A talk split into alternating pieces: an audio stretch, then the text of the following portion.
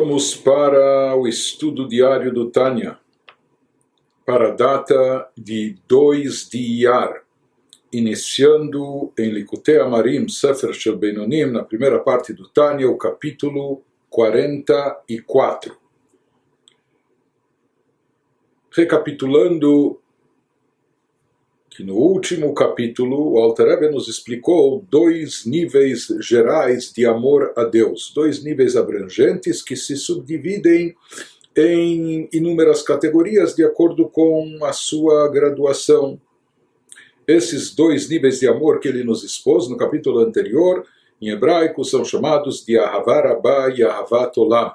O grande amor, o amor grande, grandioso, e Ahavat Olam, o amor mundano nós vimos a diferença entre eles. Ahavat Olam, esse amor mundano, se refere a um amor que a pessoa obtém, chega a ele através do seu trabalho espiritual, através do seu trabalho de auto-aprimoramento, com a pessoa meditando e focando seu pensamento na grandeza de Deus, se concentrando nisso, ele acaba chegando a cultivar, a despertar esse sentimento de amor dentro de si. Já aquilo que é chamado de Ahavarabá, o amor grande, o grande amor, isso se refere ao amor que a pessoa não é capaz de chegar com o seu próprio esforço, por isso é chamado um grande amor grandioso, está além da capacidade de obtenção da própria pessoa, ou seja, a pessoa mesmo se concentrando, mesmo eh, meditando e refletindo sobre a grandeza de Deus com o seu próprio esforço, com o seu próprio trabalho, apenas com isso ela não vai conseguir chegar a um amor tão grande e tão intenso. Portanto, esse amor, ele não é fruto e consequência da meditação, do pensamento da pessoa, mas sim, como nós vimos, é uma dádiva que vem de cima, é um presente que vem das alturas. Deus presenteia a pessoa, ou seja, quando a pessoa é, é brindada com essa possibilidade de sentir e vivenciar um amor tão grande a Deus, isso é um presente que vem de cima. Quando, isso também traz um prazer, um deleite, a pessoa sente a proximidade a Deus. Então, grandes tzadikim, pessoas muito elaboradas em termos espirituais, muito elevadas, elas acabam, acabam fazendo jus a esse presente, a essa dádiva, depois de terem esgotado o seu potencial, fazendo tudo aquilo que estava ao seu alcance para desenvolver e cultivar amor a Deus dentro da sua, da sua capacidade, dentro do seu potencial, meditando, concentrando, etc. Quando essa pessoa esgotou o seu potencial, desenvolveu e cultivou o chamado Ahavat Olam, amor mundano, etc., ele acaba se tornando merecedor dessa dádiva de obter também receber como presente de cima Ahavar Abba, esse amor grandioso. Nesse capítulo, Alter Rebbe vai seguir nos proporcionando mais algumas meditações para nos conduzir e levar ao amor a Deus. E aqui nós devemos eh, entender que o Tânia é um livro muito profundo e é um guia para a espiritualidade, para a elevação de espírito, para o autoaprimoramento. Nós estamos, não vamos nos esquecer que nós estamos tratando de, de, de criaturas como nós, é? se a gente não se enganar, nós somos seres corpóreos eh, dentro de um corpo físico, num mundo material, materialista, etc. Então, para nós, nós sabemos o que são eh, ambições, vontades, desejos, paixões, porém, isso nós sabemos e sabemos muito bem, quedas, inclinações, eh, impulsos, instintos, reações, eh, tudo que está ligado ao campo, ao prazer físico, ao mundo material, ao lado corpóreo, isso a gente conhece muito bem, mas as questões abstratas e muito mais espirituais e se tratando de sentimentos elevados,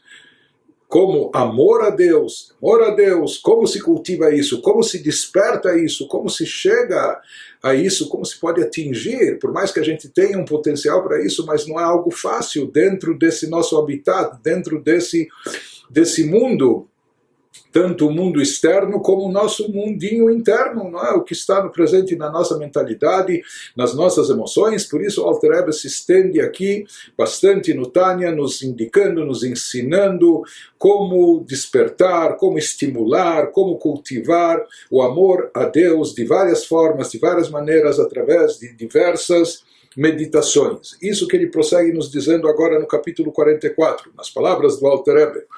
והנה כל מדרגת אהבה מבית מדרגות אלו אהבה רבה ואהבת עולם נחלקת לכמה בחינות מדרגות לאין קץ כל חד לפום שיעור הדילי כמו שכתוב בזוהר הקדוש הפסוק נודע בשערים בעלה da Kutchabrichu de Huitiada Beit Dabak Lekolchad, Lefumma de Meshaer Belibe וכולי, traduzindo.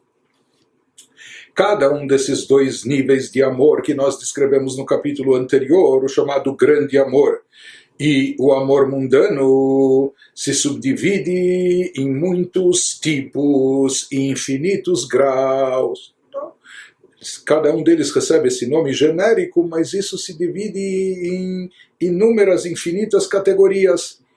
Cada indivíduo segundo suas capacidades, de acordo com o que é trazido no Zohar, obra mestra da Kabbalah. Então, eh, o grau e o nível de amor seja o amor mundano, seja o grande amor, o amor grande que cada um vai atingir, isso está baseado e é proporcional à capacidade espiritual do indivíduo, aquilo que ele desenvolveu através da sua meditação, reflexão na grandeza de Deus, ou aquilo que ele fez por jus merecer como uma dádiva que venha de cima como ensina o Zohar sobre o versículo, assim traz o Zohar sobre um versículo que nós encontramos nos provérbios do rei Salomão.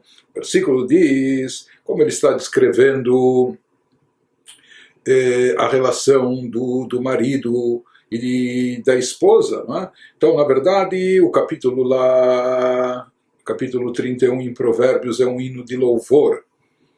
A esposa, a mulher, mas nesse, nesse capítulo nós encontramos uma frase que diz: Isso também é graças à mulher. Isso no sentido literal do que consta lá no livro de Provérbios. Nodaba Shearim Bala, seu marido é conhecido nos portões, né? os portões da cidade antigamente, eh, onde tudo acontecia, o centro da cidade, não é? eram os portões, nos portões das cidades, lá se concentravam as, as, instituições da cidade, etc. E se fala que o marido ele tem também uma boa fama e reputação nos portões, graças à sua esposa. Esse é o sentido literal do versículo. Porém, no sentido místico, esotérico, explica o Zohar, ele nos fala que aqui marido e mulher se refere à conexão numa linguagem metafórica, da, da conexão entre o marido, entre Deus, que aqui é como marido, e, e a esposa, que é a comunidade de Israel, Knesset Israel. E ele nos fala que o versículo nos diz: seu marido é conhecido nos portões Shearim, que ele vai fazer uma, um jogo de palavras em hebraico. Esse marido aqui se refere ao Santíssimo, bendito seja, isso é uma referência metafórica a Deus. Pois ele se faz conhecer, ele é conhecido aqui, e portanto o versículo está falando de conhecimento, de, de, de, de divindade. Quando Deus é conhecido, se faz conhecer, ele se faz conhecer e ele se liga a cada indivíduo de acordo com as conjecturas, isso significa de mexer do seu coração, a cada um conforme sua capacidade de se ligar ao espírito da sabedoria. Assim explica o Zohar, ou seja, a palavra she'arim, além de portões, é da mesma raiz que a palavra shiur. Shiur significa medida, em outras palavras, nodaba she'arim, ba'ala, o marido, ele é conhecido, o nível marido se refere a Deus. E o nível, ele é conhecido, o nível de, o nível de conhecimento de divindade, isso depende. Agora ele tira do contexto literal a palavra Shearim, não apenas portões, ou seja, em que medida, em que proporção o marido, Deus, será conhecido, lefima de Meshaer de Libe, de acordo, ele nos diz, com a capacidade de cada um, na medida de, de capacidade do, do, coração de cada um, da mente de cada um, as conjecturas de cada um do seu coração. De acordo com isso, Deus será mais ou menos conhecido por cada um. Portanto, quando ele nos diz que esse esses níveis de amor que ele mencionou acima se dividem em, em inúmeras ou até infinitas graduações e categorias, então cada um, cada Yehudi, ele tem de acordo com a sua capacidade, o nível de amor que cada um consegue produzir, cultivar, é de acordo com a sua capacidade, baseado nessa, nessa interpretação do Zohar sobre o versículo em Provérbios. Em outras palavras, nós vemos aqui que o nível Nodaba Shearim, o nível de conhecimento marido de Deus, do conhecimento de divindade, isso segue, acompanha, vai de acordo com o nível de capacidade espiritual, de esforço espiritual desenvolvido eh, pela pessoa nível de, de meditação que ela investiu na grandeza de Deus, etc. E assim será também a intensidade do seu sentimento, do seu amor ao Criador. Prossegue, o Altarabi nos diz, já que isso é algo muito subjetivo, pessoal, é algo ah, muito individual, cada um de acordo com o seu nível, de acordo com a sua capacidade, com o seu esforço, com a sua meditação, o seu sentimento quem sabe, quem consegue medir graduações de sentimentos, né? que sentimento é mais forte, intenso e qual é um pouco menos. De qualquer forma, ele nos diz isso de fato é algo muito subjetivo.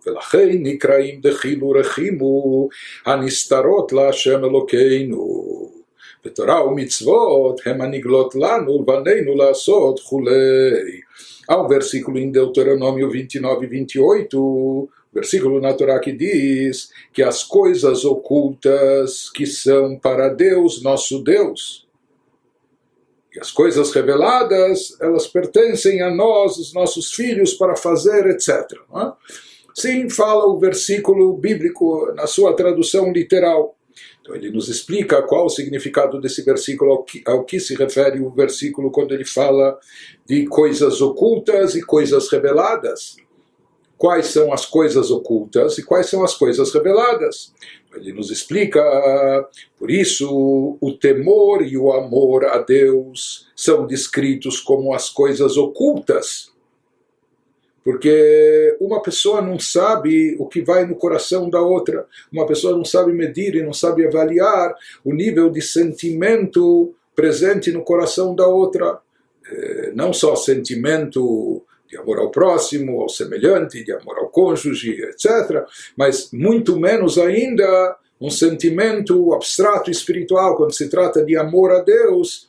Então, nós não sabemos o que se passa no coração do outro, um não sabe o que. Eh, nós temos às vezes até dificuldades de, de, de, saber ou mensurar o que, o que se passa no nosso próprio coração. É?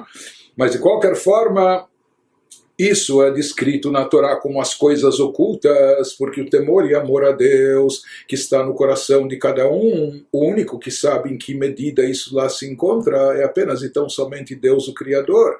Mas as criaturas não sabem, para todas as criaturas, para todas as pessoas, isso faz parte de, de um reino oculto, uma categoria de coisas ocultas.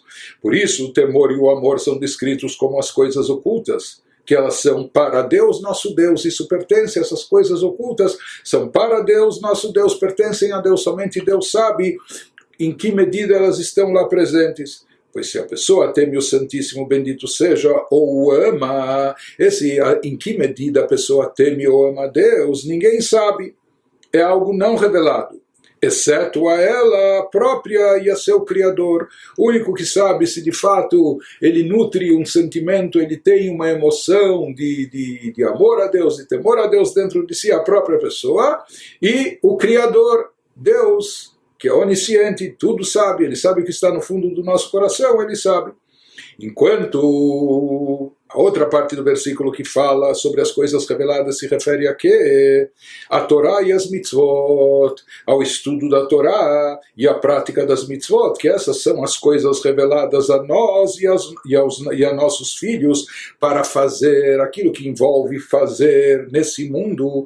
O estudo da Torá é algo prático, o cumprimento das mitzvot é algo prático, funcional, isso é algo visível por todos, perceptível para todos, é algo mensurável, é algo, enfim, palpável.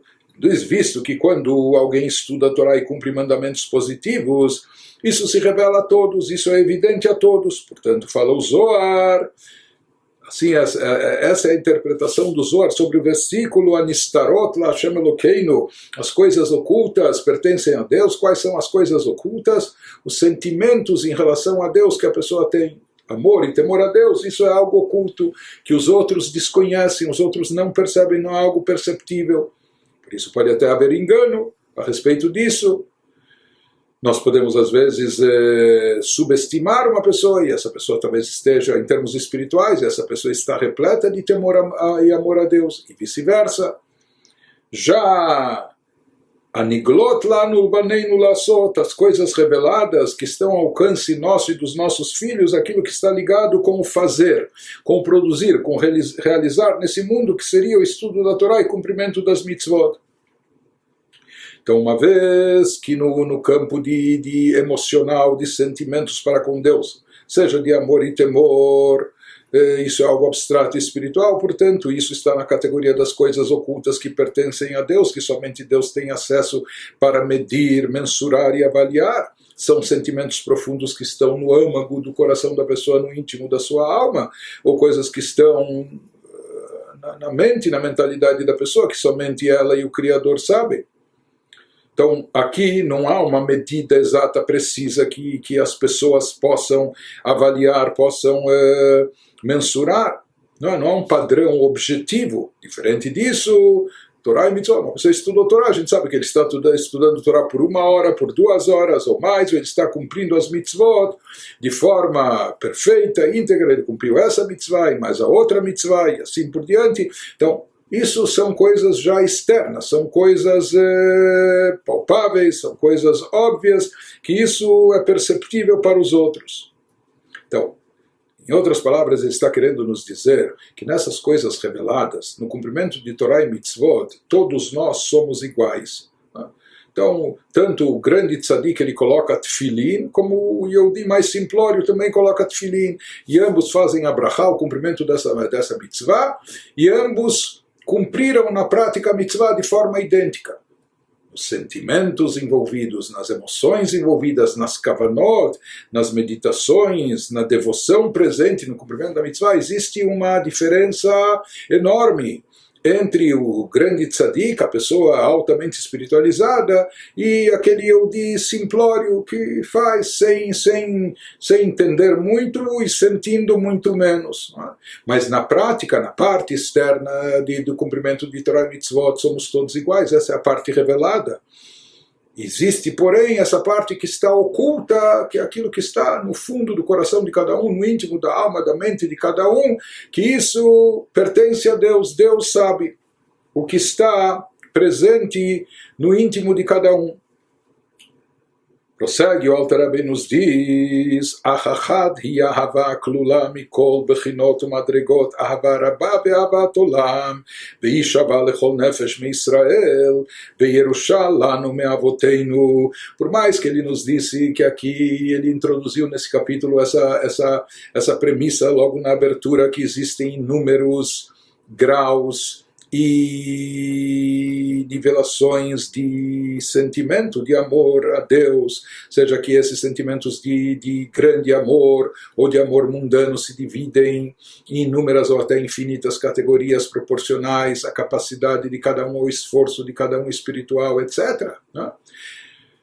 E nisso, por isso, essas coisas por isso são chamadas ocultas, que nós não sabemos né, catalogar e dizer esse está no nível eh, tal, ou esse está três níveis acima, ou dez níveis abaixo, etc. Isso são coisas ocultas que pertencem a Deus. Em contraste com Torah e Mitzvot na prática, que tem um padrão objetivo e, portanto, se equivalem, se igualam entre todos.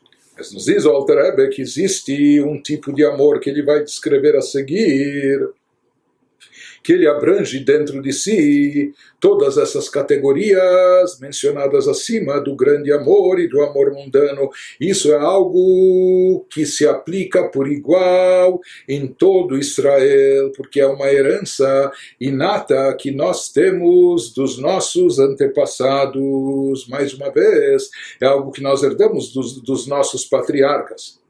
Então, isso vai nos dizer o Alter.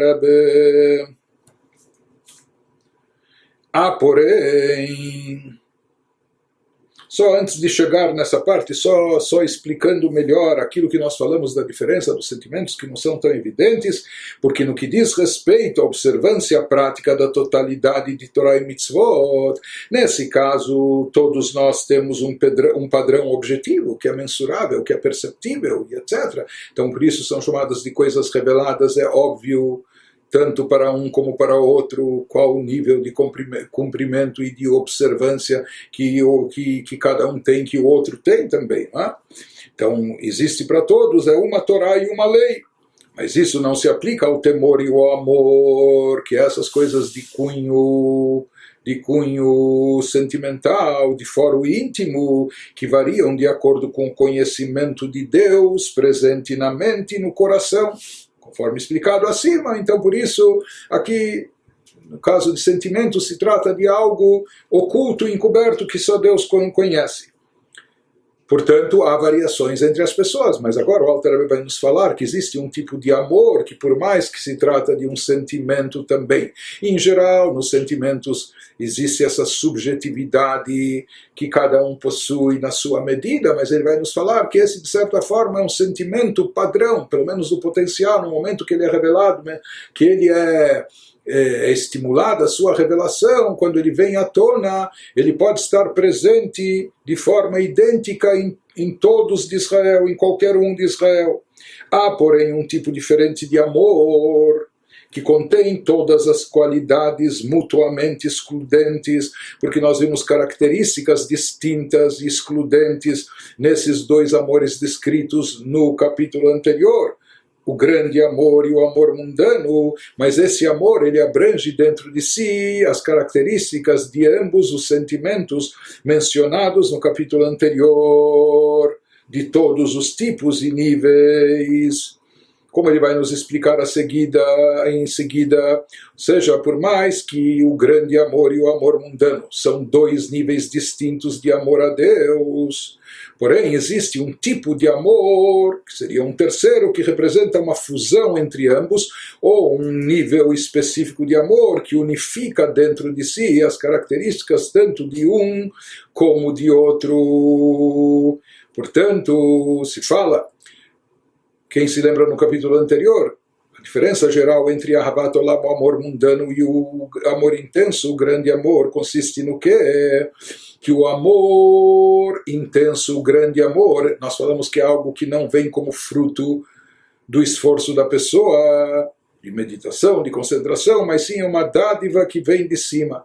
Enquanto que o amor mundano é aquilo que a pessoa medita na atuação de Deus no mundo e etc., como Deus é regente do mundo, do universo. Isso depende da, da, da grandiosidade da atuação de Deus no mundo, mas isso depende do, do esforço empreendido, do esforço dedicado pela pessoa no pensamento, na meditação, na reflexão, para estimular esse amor. Esse amor que nós vamos mencionar agora, ele tem ambos os aspectos. Por um lado, de certa forma, é uma dádiva, um presente que vem de cima, quando nós falamos que ele é uma herança que nós obtivemos, que nós herdamos dos nossos antepassados, dos nossos patriarcas. Se é uma herança, é uma dádiva. Uma herança não é algo que a pessoa necessariamente se esforçou, se empenhou, fez jus, mereceu, ele, ele herdou. Não? Então, isso, esse tipo de amor que ele vai nos explicar descrever em seguida, por um lado, é uma herança dos nossos antepassados, ou seja, algo que vem como uma dádiva de cima pela nossa alma divina, simplesmente pelo fato de sermos filhos descendentes de Abraham, Isaac e Jacob, dos santos patriarcas dos nossos ancestrais. Mas, por outro lado, nós vamos ver, nós possuímos isso dentro de nós como uma herança, algo inato, mas ele requer um esforço intelectual, um pensamento, uma concentração, uma meditação para estimular a sua revelação, para trazê-lo à tona, para despertá-lo. Então aqui é uma mescla de, de, ambas as coisas, ou seja, por um lado é uma dádiva, mas por outro lado não é um presente que vem de mão beijada, é necessário, o presente está lá, na verdade já foi concedido, mas para trazê-lo à tona, para manifestá-lo, é necessário um esforço intelectual, um esforço esforço de concentração, meditativa por parte da pessoa para despertar e trazer à tona esse sentimento intenso, esse sentimento profundo e elevado. Portanto, ele se manifesta na prática através do pensamento da pessoa, do esforço da pessoa. Então, isso que nos fala o Alter Ebe, que esse tipo de amor, por um lado, é um presente de Deus, como o grande amor, a Havarabá porque ele se encontra igualmente em todas as almas de Israel, como herança de nossos patriarcas, portanto não é algo que nós trabalhamos, se esforçamos para obter, não, isso nos veio de presente, como uma herança. Mas, por outro lado, como nós vimos, para trazer isso à tona e manifestar, vai ser necessário um esforço por parte do indivíduo, meditando e refletindo, e nós já vamos ver qual tipo de meditação que ele deve realizar para despertar esse sentimento. Nafshi Balaila Begomer. Ele nos fala que isso está, esse tipo de meditação está baseado no que nos traz mais uma vez o Zohar que é trazido na obra mestra da Kabbalah como interpretação mística do versículo em Isaías 26, Nafshi e Vitiha Balaila, a esse tipo de amor que o Zohar se refere em seu comentário sobre o versículo, minha alma, meu nefesh, desejei-te de noite, meu espírito ruach anseia por ti de manhã, Isaías 26, 9. Né? Então, diz o Zohar, minha alma, esse versículo, na realidade, até no seu sentido literal, é um pouco difícil de entender ou difícil de interpretação. Aparentemente há algo aqui que, que destoa. Inclusive é isso que observa o Zohar. Minha alma, meu nefesh, desejei-te, desejei a ti. A ti se refere a quem?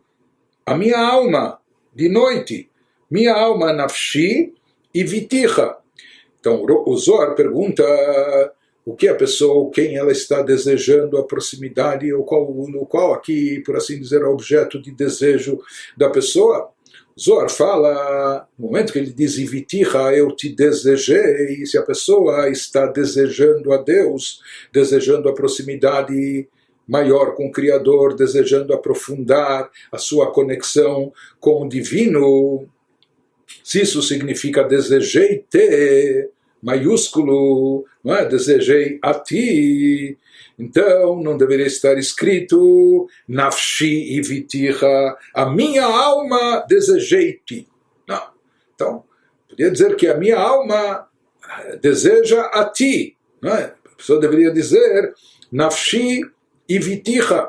A minha alma deseja a ti, mas não desejei-te. Dessa forma, ou que ele dissesse, desejei-te, não a minha alma. Porque aqui parece o versículo dá a entender que o que eu, qual o meu objeto de desejo, desejei-te a minha alma. A minha alma está desejando a Deus, ou, seja, ou será que eu estou desejando a minha alma? Meu desejo se concentra na minha própria alma. Meu objeto de desejo, desejo aqui é a minha alma vida, espiritualidade. Então, isso que o Zohar comenta é, sobre esse versículo que não está claro aqui. Qual é o objeto de desejo? Que tipo de desejo é esse? Que tipo de, de amor é esse? De atração é essa? Por isso, o Zohar nos, nos explica. Zohar vai nos explicar de fato que Nafshi, minha alma aqui, se refere a Deus. Minha alma, minha espiritualidade, na verdade, o desejo, aqui o objeto de desejo é o divino a pessoa está desejando proximidade com Deus, aprofundar a sua conexão com o divino. Minha alma, não é que ele deseja minha alma, eu desejo minha vida, o meu interesse aqui é a minha alma, é, minha individualidade. O Zohar explica, não, que minha alma aqui se refere a Deus. Então, o que significa isso? Por que, que o versículo não fala direta e claramente que eu desejo a Deus, mas ele fala desejei-te e minha alma desejei-te, eu desejo a minha alma. Ele nos diz que aqui se trata de um amor baseado no fato quando a pessoa tem plena consciência de que sua alma, sua vida é Deus. Sua existência, sua essência é Deus, por isso eu te desejo. Ou seja, assim como a pessoa tem de forma inata, a pessoa tem de, de, de maneira natural instinto de sobrevivência.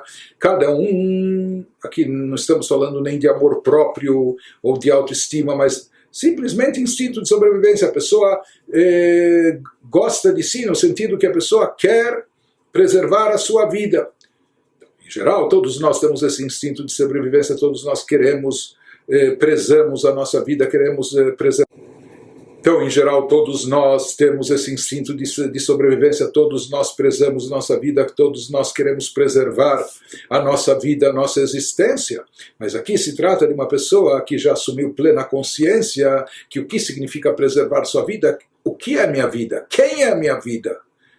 A minha fonte de existência é Deus. A minha vida é Deus, é a divindade. Portanto, eu desejo-te, eu desejo a minha alma. O que significa? Eu desejo a Deus. O meu desejo, a minha atração, o meu amor está voltado a Deus. Por quê? Porque eu me conscientizo, porque eu tenho plena consciência, eu estou imbuído dessa consciência, eu tenho plena convicção que a minha alma, minha vida, minha existência, quem é? É Deus eu não tenho uma alma apartada, separada, não é que é uma instituição à parte, que é uma essência distinta. Não, minha alma, minha fonte de vida, de vitalidade, minha minha existência, minha essência, na verdade, o que é, é Deus. Portanto, já que eu sou tão apegado à vida, eu sou tão apegado a mim mesmo, como todos nós somos. Por isso, no momento que nos conscientizamos que nossa real essência, nossa fonte de existência é a divindade, nossa alma, nossa vida, o que é a divindade, isso explica o Zohar.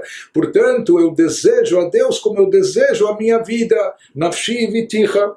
Então, isso que ele nos explica, e é esse tipo de amor que o Zohar se refere em seu comentário sobre esse versículo, que minha alma, minha alma desejei-te de noite. O que, que eu estou desejando? Minha própria alma? Ele diz, não, eu estou desejando a Deus, percebendo que Ele é minha alma. Deves amar o Santíssimo, bendito seja, com amor verdadeiro da alma, que é um amor completo, amor do Nefesh assim como eles o, nos diz assim como a alma está vinculada ao corpo, assim como eles, os diversos níveis de, os diferentes níveis de espiritualidade, nefesh se grudam ao corpo, estão integrados ao corpo e o corpo os ama, é? então a pessoa quer sobreviver e sabe que para isso é necessário que a alma esteja presente dentro do corpo.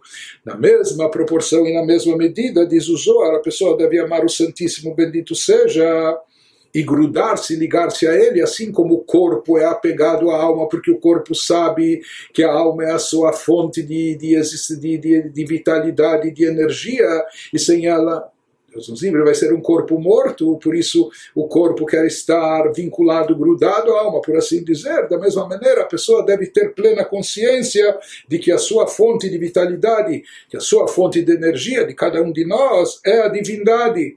E, portanto, nós devemos, até por instinto de sobrevivência, ter essa, essa estar ávidos, ter essa, esse desejo, essa vontade de estar conectado a Deus. Esse é o amor a Deus. É? Então ele nos diz, baseado nessa explicação, nesse comentário do Zohar sobre o versículo, que isso vai nos conduzir a esse amor que ele está nos se referindo agora nesse capítulo é a meditação que vai levar ao estímulo, ao despertar desse amor que nós temos como herança dos nossos antepassados, que é uma dádiva de cima, mas que por outro lado está está dormente ou está latente, mas ele precisa ser manifestado, ele precisa ser estimulado, trazido à tona.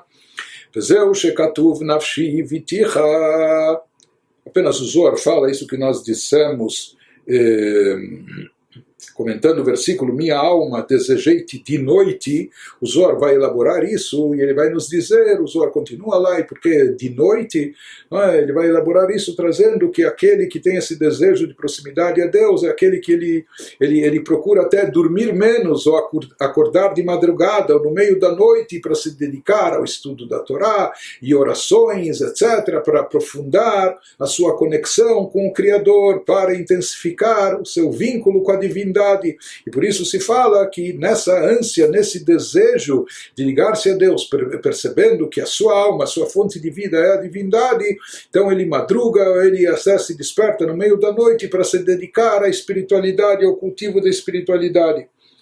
De qualquer forma, ele prossegue e nos diz, וזהו שכתוב נפשי ביתיך, כלומר, מפני שאתה שם נפשי וחיי האמיתיים, לכך הביתיך, פירוש שאני מתהווה ותאב לך, כאדם המתהווה לחיי נפשו. Então essa é a meditação que nós aprendemos desse versículo.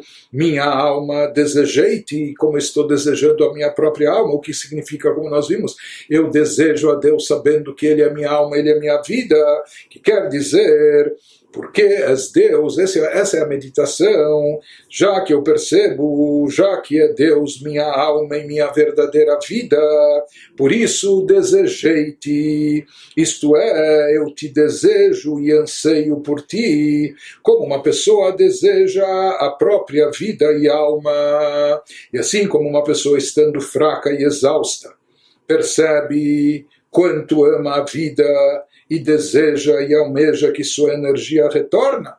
É?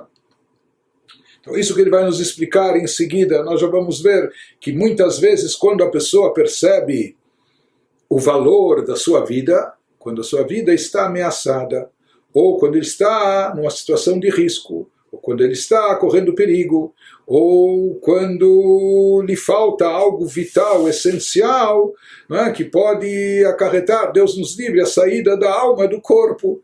Nesses instantes, a pessoa sabe, percebe o quanto a alma vital é indispensável, o quanto ela é essencial, ela é importante, imprescindível nesses momentos mais do que nunca. Mas de qualquer forma, aqui ele está nos explicando que esse não só instinto de, de sobrevivência, mas esse desejo, essa, esse anseio que a pessoa tem pela própria energia vital da sua alma. De forma geral, não é que a qualquer momento, a qualquer instante a gente está ciente disso, percebendo isso, isso está evidente. Por mais que na realidade todos nós estamos alegres e satisfeitos por estarmos vivos. Mas, às vezes, nós estamos eh, dentro, no, no piloto automático, dentro né, da, do nosso modus vivendi, que nós já nos acostumamos tanto com, com esse fato, que às vezes a gente até esquece de reconhecer e agradecer.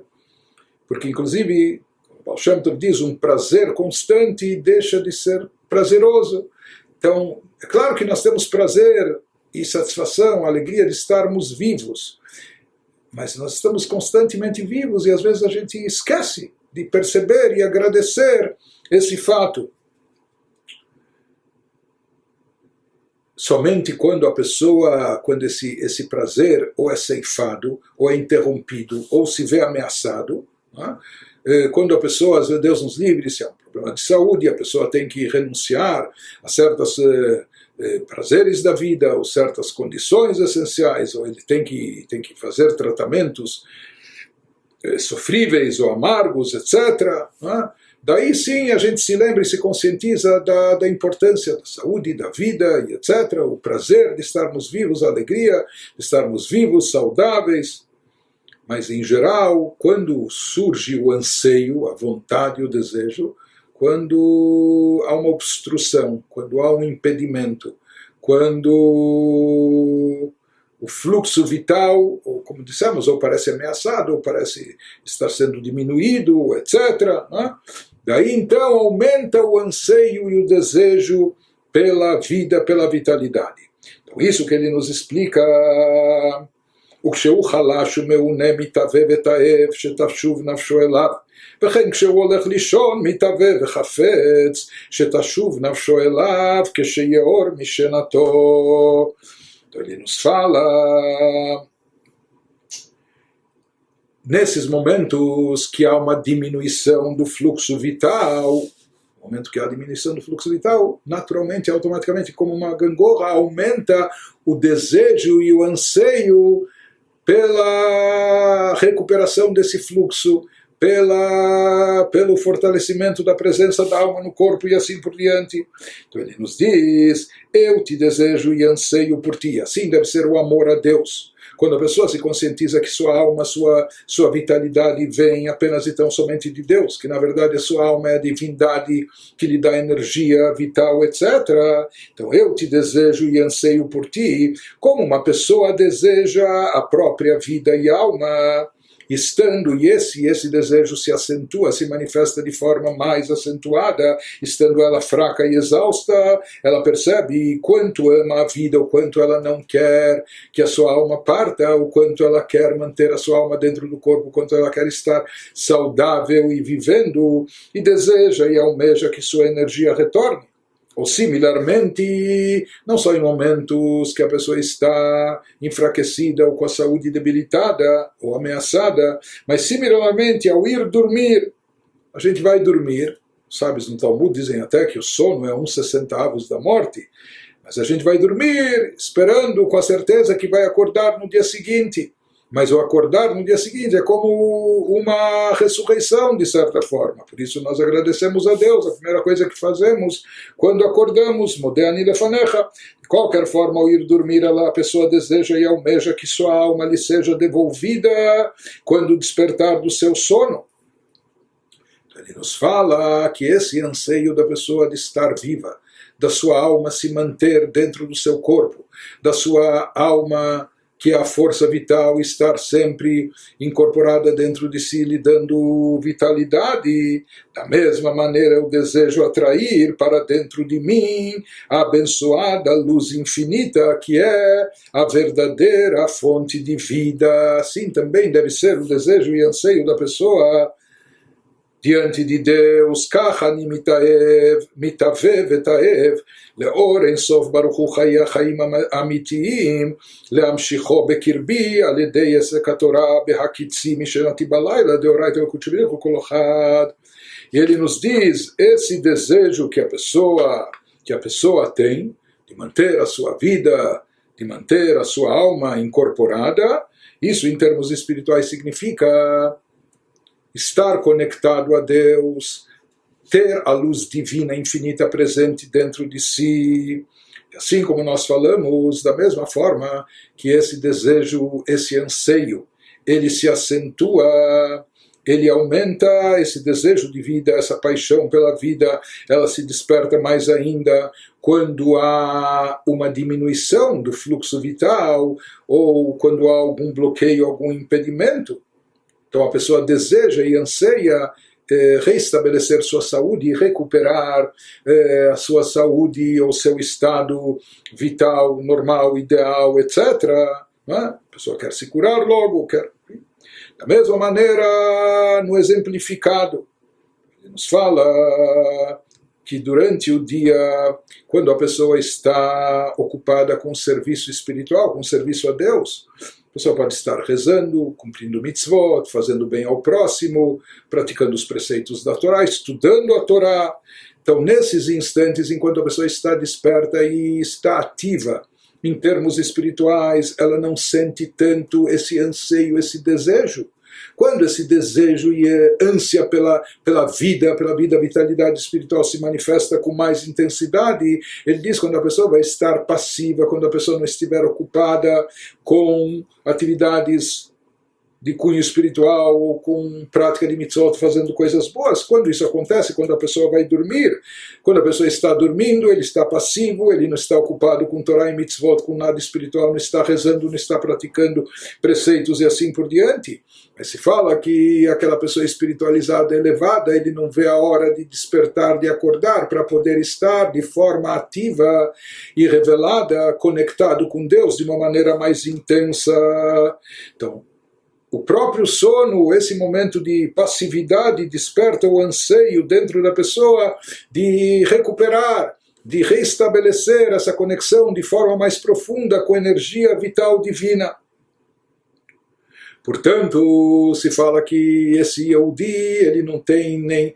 É, ele não consegue se manter dormindo, ele não consegue esperar até o amanhecer para apenas então despertar, ele tem tanta ânsia de se ligar ao, ao, ao Criador de forma ativa, através de estudo da Torá, através de oração, recitação de Teilim, através de prática de mitzvot. Então, seu desejo, seu anseio é tão forte, por isso ele nem espera até o amanhecer. De acordo com Zohar, ele já se levanta no meio da noite de madrugada para se dedicar à Torá, porque ele sabe que a Torá e Deus são uma coisa só, e ele sabe que através da Torá ele está atraindo a luz divina para dentro de si, ele está atraindo essa vitalidade de Deus que se internalize dentro dele de uma forma mais profunda.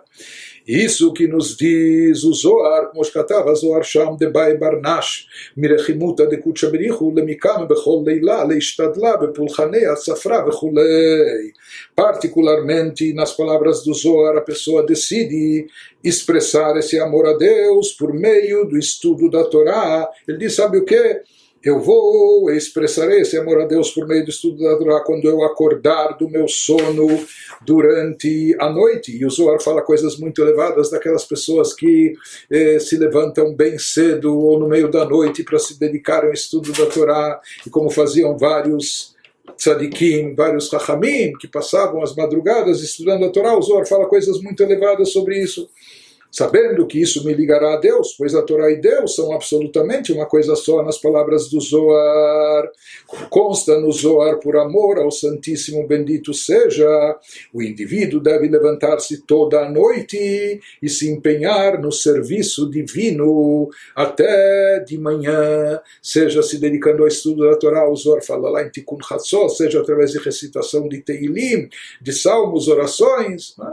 Então, se fala que esse, essa pessoa que está tão ansiosa como alguém que ele nem consegue dormir, ele não, quando ele se levanta, ele acorda muito cedo, porque ele, ele, está, ele está ansioso por fazer algo que é muito importante, mais ainda quando se trata de algo vital e essencial, algo ligado à sua própria vida.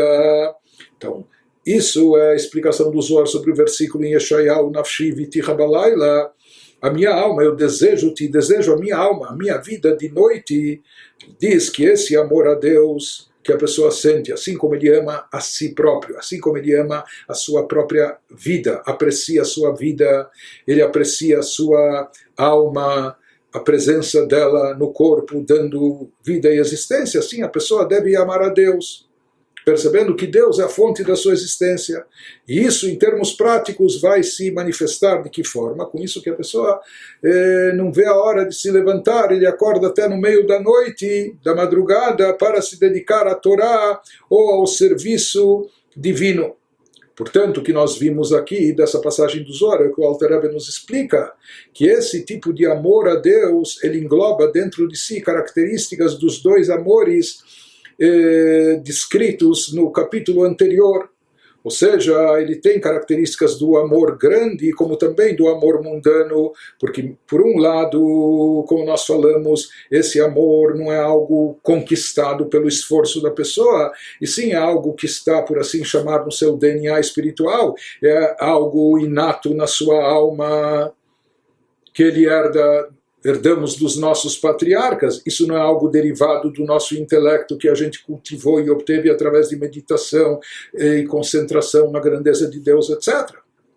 Mas mesmo assim, seja, isso é uma dádiva que nós obtivemos, porém, para trazermos isso à tona, para manifestarmos e revelarmos isso, é necessário um esforço intelectual, uma concentração por parte da pessoa, que a pessoa medite e reflita sobre esse aspecto. Aqui nem se trata da grandeza de Deus, atuação de Deus como Criador, regente do universo, etc., mas simplesmente meditar nisso. Deus é minha alma. Deus é minha vida. Deus é minha fonte de existência, minha real existência, minha real essência é a divindade, assim como eu prezo a vida, assim como eu aprecio a vida, assim como eu quero estar vivo, eu gosto de estar vivo, etc. Por isso, essa simples meditação é o que a pessoa deve ativar para despertar esse amor, trazer esse amor inato à tona, fazendo com que ele se revele. Então, aqui também é necessária uma participação dizer assim, intelectual por parte da pessoa com essa simples meditação, se conscientizando de que Deus é a sua alma, Deus é a sua vida, Deus é a sua fonte de existência. Então, apenas dessa forma ele consegue despertar e trazer à tona esse sentimento inato que possuímos na nossa alma, que ele se revele. Por isso, se fala que esse, essa Havá, esse amor a Deus, na sua essência, não é um amor intelectual Apenas é necessária aqui uma conscientização por parte do indivíduo. Ou seja, não é que a pessoa aqui precisa meditar e refletir na grandeza, grandiosidade de Deus, isso é algo que ele já possui na sua alma divina. Esse amor, de forma intrínseca, já está dentro dele. Então, nesse aspecto, isso se assemelha a Havarabá, ao grande amor, que é uma dádiva de cima, é? que, vem, que vem de presente de Deus, que é algo que divino.